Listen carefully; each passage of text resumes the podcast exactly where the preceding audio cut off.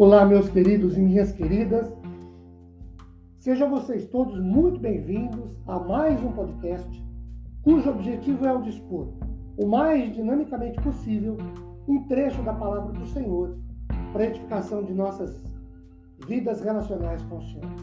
Meu nome é Ricardo Bresciani. Eu sou pastor da Igreja Presbiteriana Filadélfia de Araraquara, situada na Avenida Doutor Leite de Moraes, 521, na Vila Xavier.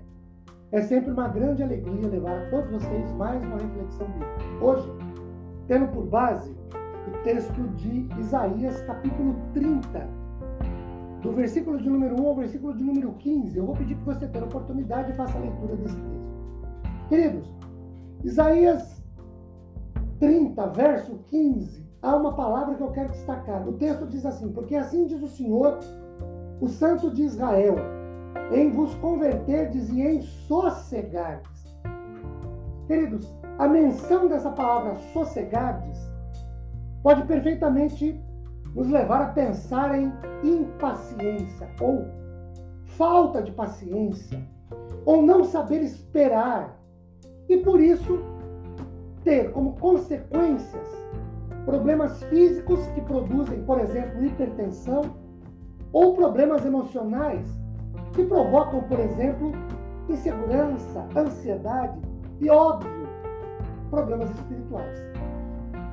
O texto nos permite pensar sobre algumas dessas consequências sobre a impaciência.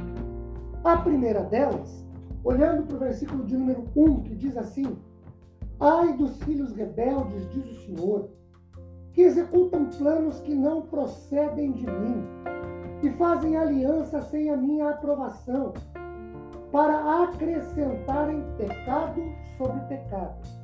Podemos dizer que a impaciência nos leva a substituir os planos de Deus pelos nossos.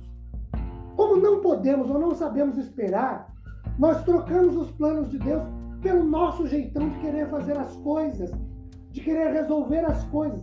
Não é errado, queridos, fazermos planos, elaborar projetos, desejar realizações. O problema é não colocar isso para orientação do Senhor. Uma segunda situação, a nossa impaciência nos conduz a fazer alianças com pessoas erradas, como a gente acabou de ler no versículo 1. Quando o texto diz: Fizer, fizeram aliança sem a minha aprovação. Às vezes, fazemos coisas, andamos com gente, ouvimos gente, que Deus não aprova. Tudo porque não esperamos no Senhor.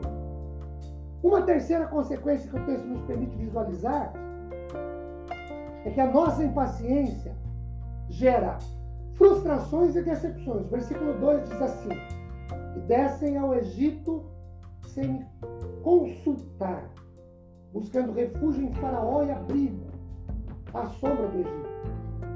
Mas o refúgio de Faraó se vos tornará em vergonha, e o abrigo na sombra do Egito em confusão. Vamos por nós mesmos, seguimos nossos, nossas, nossos jeitões de fazer, de agir e realizar, a nossa lógica, e o resultado é perda, prejuízo, queda, falha, e isso provoca em nós frustrações, decepções. E aí, quando acontecem essas coisas, qual é a nossa normal reação? Culpamos a Deus, a família, a igreja, menos a nós mesmos. A nossa impaciência produz a rejeição do tempo ou do momento certo de Deus. No versículo 4, lemos assim: Porque os príncipes de Judá já estão em Zoan e os seus embaixadores já chegaram em Anis. De acordo com Eclesiastes capítulo 3, versículo 1, diz que tudo tem seu tempo determinado por Deus. O Salmo 1, verso 3 diz que o justo é como a árvore plantada junto à corrente de águas, que no deserto, no devido tempo, dá o seu fruto. Queridos, não podemos colocar o carro à frente dos bois. Outra coisa, a nossa impaciência, ela gera sofrimentos. Olhando para os versículos 5, 13 e 14 do texto, é disso que nós nos é disso que percebemos. Quando não esperamos pela ação do Senhor, no seu tempo, do seu jeito, colhemos dor, perda e derrota. Como vencer a impaciência? Convertendo-nos e voltando-nos para o Senhor, aprendendo a sossegar ou tranquilizar os nossos corações em Deus. E nós precisamos aprender a confiar no Senhor, a esperar pelo tempo de Deus, para inculcar que Deus, na sua soberania, sabe tudo sobre todas as coisas e sempre tem o melhor para nós. Queridos, que a bênção do Senhor Deus esteja sobre nossas vidas a ponto de aprendermos a esperar pelo Senhor. O salmista disse: Esperei com paciência pelo Senhor, aprendemos a esperar. E a graça do Senhor se renova sobre nossas vidas. Amém.